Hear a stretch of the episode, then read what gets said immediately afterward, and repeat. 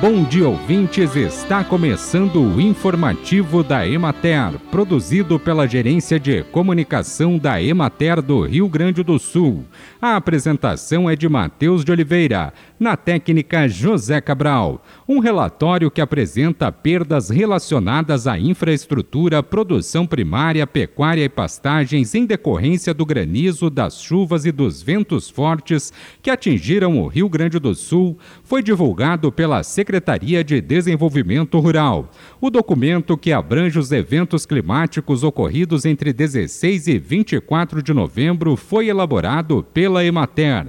Há registro de perdas nas lavouras de aveia, 825 toneladas. Nas de cevada foram 12,5 mil toneladas. Na canola, 3,2 mil toneladas. No linho, 1,2 mil toneladas. No feijão de primeira safra, 300 307 toneladas. No milho silagem, 377,8 mil toneladas. E na aveia branca, 223,5 mil toneladas. O total de produtores com prejuízos no setor de grãos chegou a 19.711. Em relação à fruticultura, 6.915 produtores registraram perdas na produção. As culturas mais afetadas foram de uva de indústria indústria maçã e bergamota.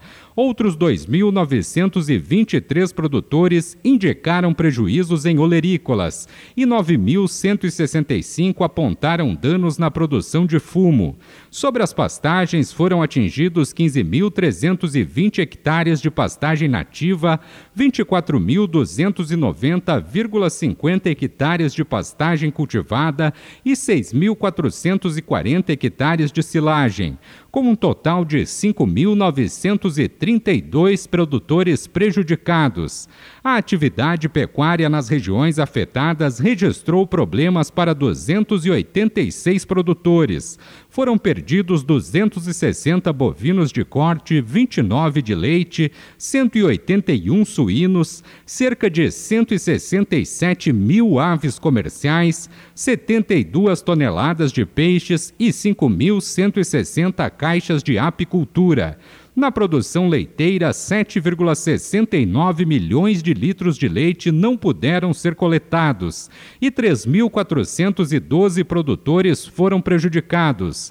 Bem, e por hoje é isso, nós vamos ficando por aqui. Mas semana que vem tem mais informativo da Emater. Um bom final de semana a todos que nos acompanharam e até lá!